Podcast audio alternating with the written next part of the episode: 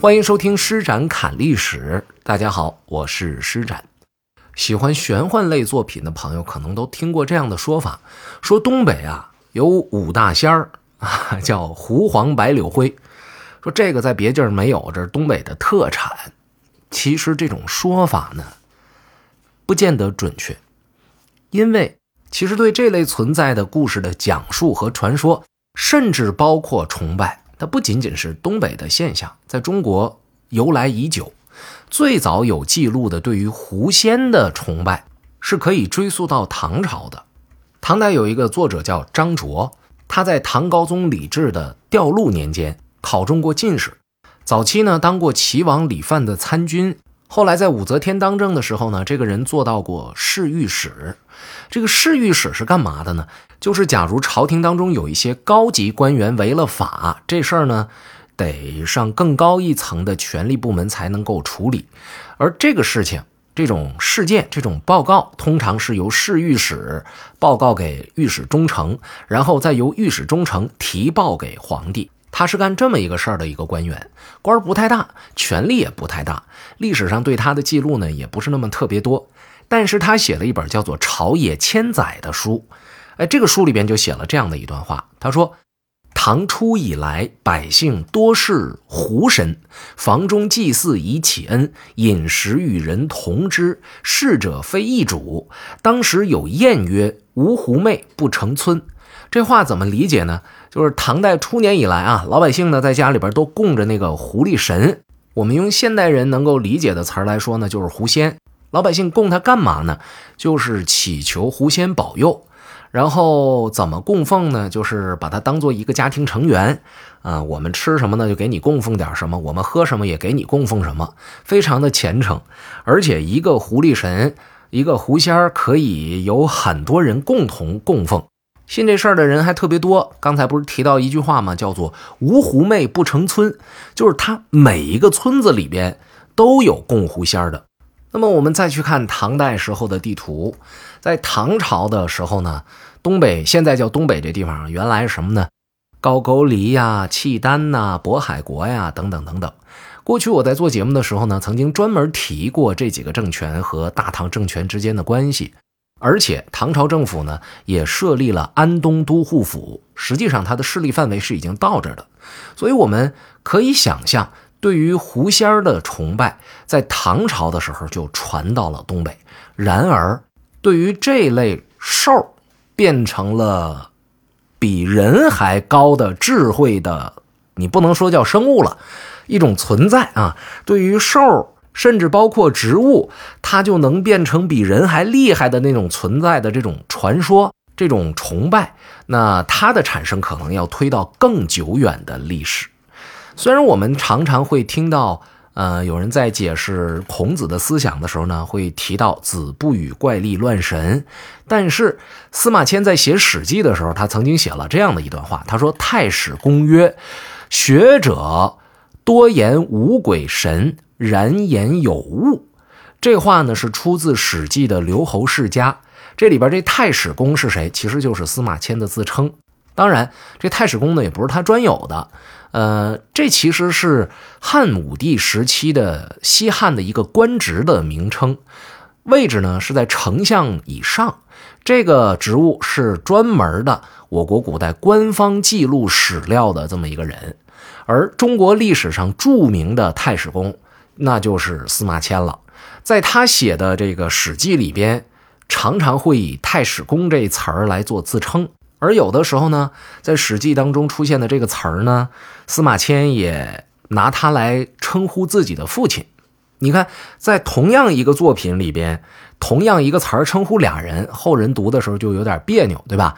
所以后人为了区别，一般会把司马迁的父亲呢，在做注解的时候称为老太史公。说完这太史公之后呢，咱们再来说说他这话是什么意思。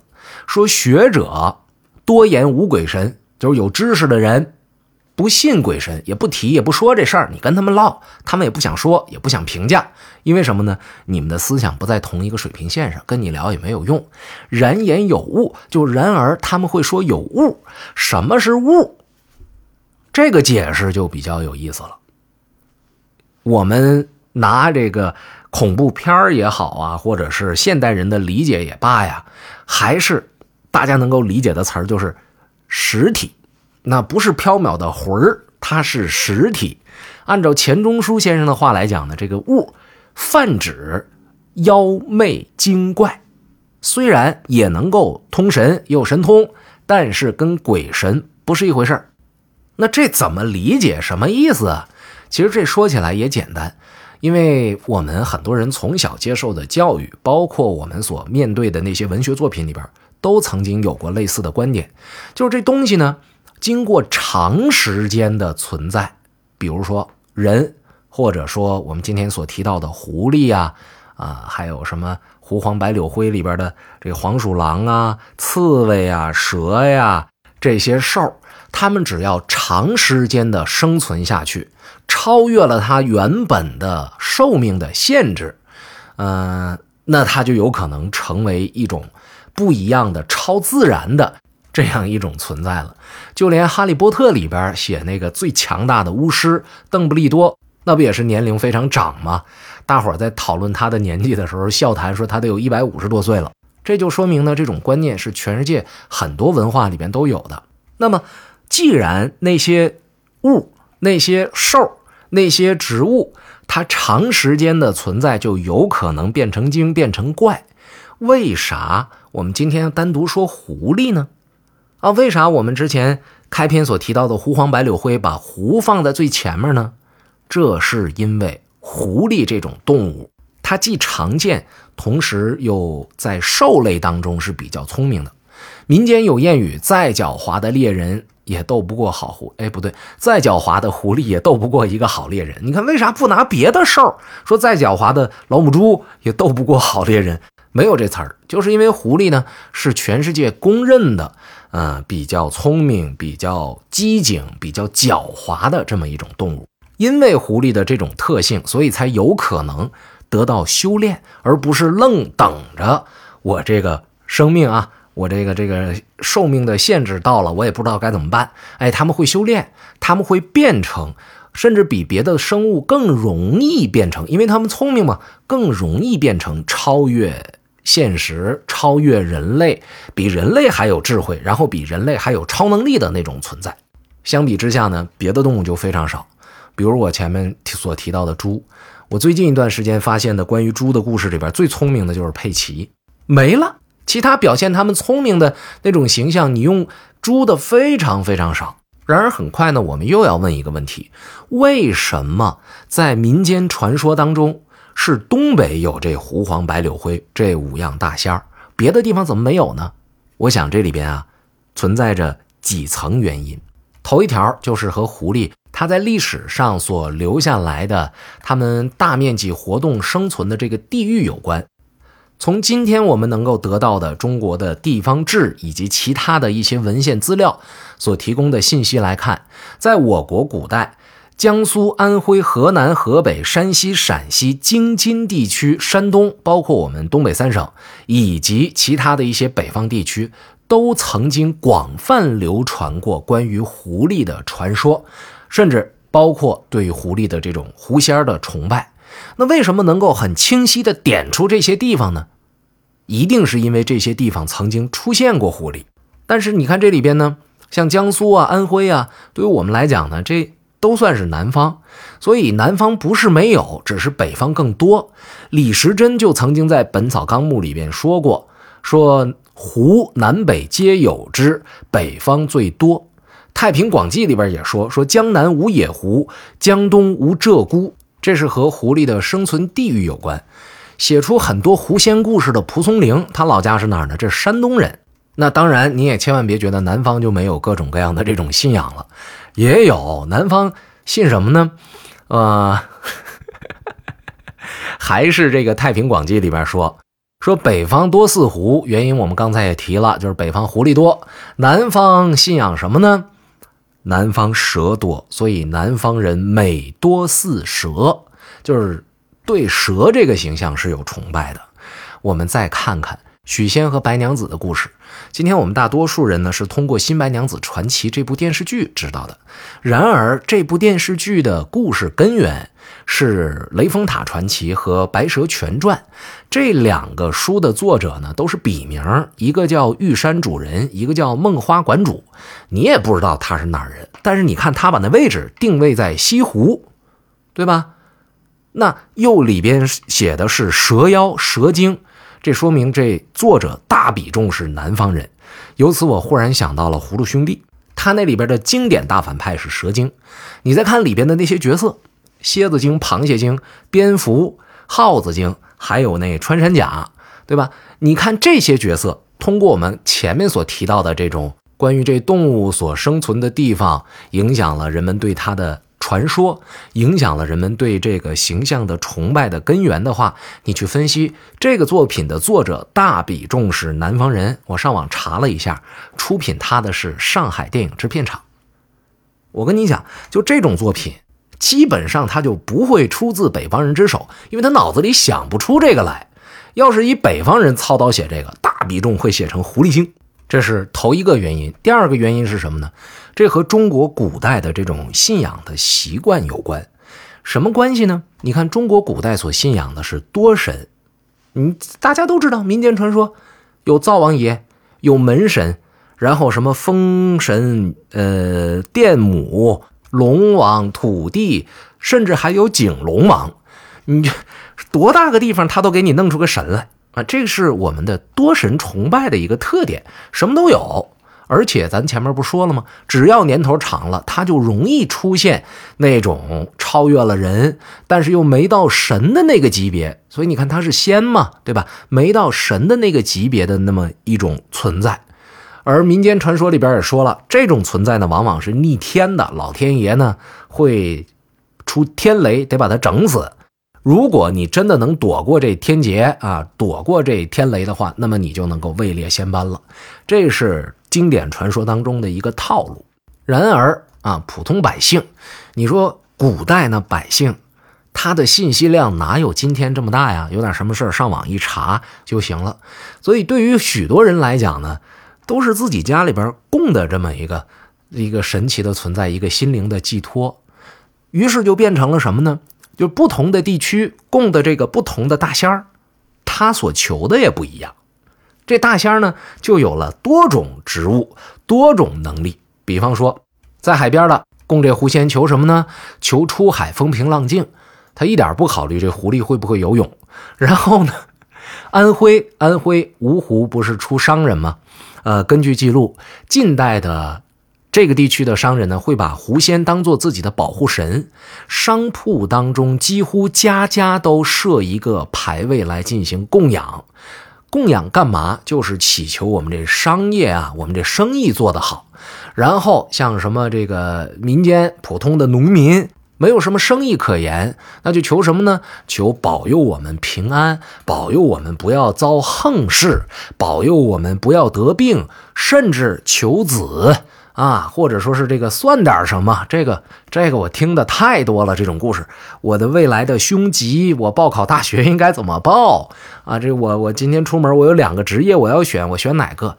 这种太多太多了，你就感觉他们是万能的，干啥都行啊，一点都没有偏好。但您就不想想，人家不也得有个术业有专攻吗？对不对？孙悟空后来封个斗战胜佛，你求他说我考试我想得第一，也做不到啊，他也不管这事儿啊。这怎么狐仙到这儿什么都管，什么都行，什么玩意儿都问呢？这个其实是非常有意思的一个现象啊。当然，话说回来，狐仙的这种说法，与之相对的还有另外一个称呼，叫什么呢？叫狐狸精。您发现没？今天骂人也好，古代对狐狸的这种啊这种印象也罢，往往都把那些美艳的女性贬损为狐狸精。历史上最著名的就是传说当中的苏妲己，哎，到今天民间传说当中都有。那你说狐狸精和狐仙之间啥区别呢？有人说作恶与不作恶，哎，这事儿不好讲。不好讲，但是我个人有一种感觉，就非常符合啊，我理解的这为什么就是称狐狸精和狐仙儿它不一样？网上有一个盛传许久的段子，说某人呢当着艺术家的面称对方为老师，办完事儿了以后称对方为老傻啊，是吧？我觉得也是这么回事啊。你用着他了，你就称他为仙；你要不用他，或者说你认为他霍霍着你了，他碍着你事儿了，你就得管他叫狐狸精了。这个是民间非常朴素的一个 一个特点。呃，说到最后，其实我特别想想说，就是我个人呢对这些东西呢没见过，所以呢我也嗯谈不到什么信与不信。不过身边呢确实有人还比较在乎这种事儿啊，一方面是好奇，一方面呢可能也是迷茫，多了也不想说。当然，同时也是没法说，说不了。嗯，上学上这么多年，教育受了这么多，是吧？你能听我一节目你就转变自己的想法，那是不可能的。然而呢，我们也知道这个世界有很大，有很多东西我们还待发现。谁能保证拍着胸脯说，将来假如真的就发现了外星生命，对方那个形象就不能像狐狸呢？不能像蛇呢？这事儿我可不敢打保证，我也没有那么高的科学的素养。不过最后想借一位哲学家所说过的话，这个哲学家的名字叫做普列汉诺夫。他说：“相信精灵的存在是一回事儿，崇拜他们又是另一回事儿。”好，感谢您收听今天的施展侃历史。想要收听更多、更经典、更给力、更赶劲的节目，欢迎大家来加入施展的喜米粉丝团。加入施展的喜米粉丝团呢？您不仅能够在会员权限存在期间畅听我所有的单期付费的节目，与此同时，您还能第一时间的得到关于粉丝福利以及我个人的关于读书和节目各类活动的信息。加入的方式很简单，现在您正在听着节目，现在点亮屏幕，回到播放这期节目的那个页面，你会发现呢，在上部有一个喜米字样。点进去按提示操作就可以了。记不记得前两天我还送了大家一些福利？嗯，一元购各种美食，巧克力呀、咖啡呀，还有那个蛋黄酥等等等等。这些其实呢都是限量版，有时候有个七八十，有时候有个一二百，就是先到先得啊，既限时又限量。所以这便宜呢，嗯，您还是得占。这羊毛呢，您还是得薅。未来凡是有这类信息，我都会提前在洗米团当中先向大家释放。也就是说，您比别人更有优势，能够早得到这类信息。好，再重复一下加入洗米团的方式：点亮屏幕，在收听本期节目的这个页面上方有一个洗米的字样，点进去按提示操作就可以了。大家好，我是施展。节目最后告诉大家一个好消息：冷历史第二季新节目。施展冷历史，三百个历史书没告诉你的真相已经上线了，在喜马拉雅 APP 搜索“冷历史”就能找得到。揭开名人的另一面，探寻古人是如何生活的，历史书背后那些不为人知的一面，就听《冷历史》第二季。新节目每周一、二、三、四、五晚七点更新，我们不见不散。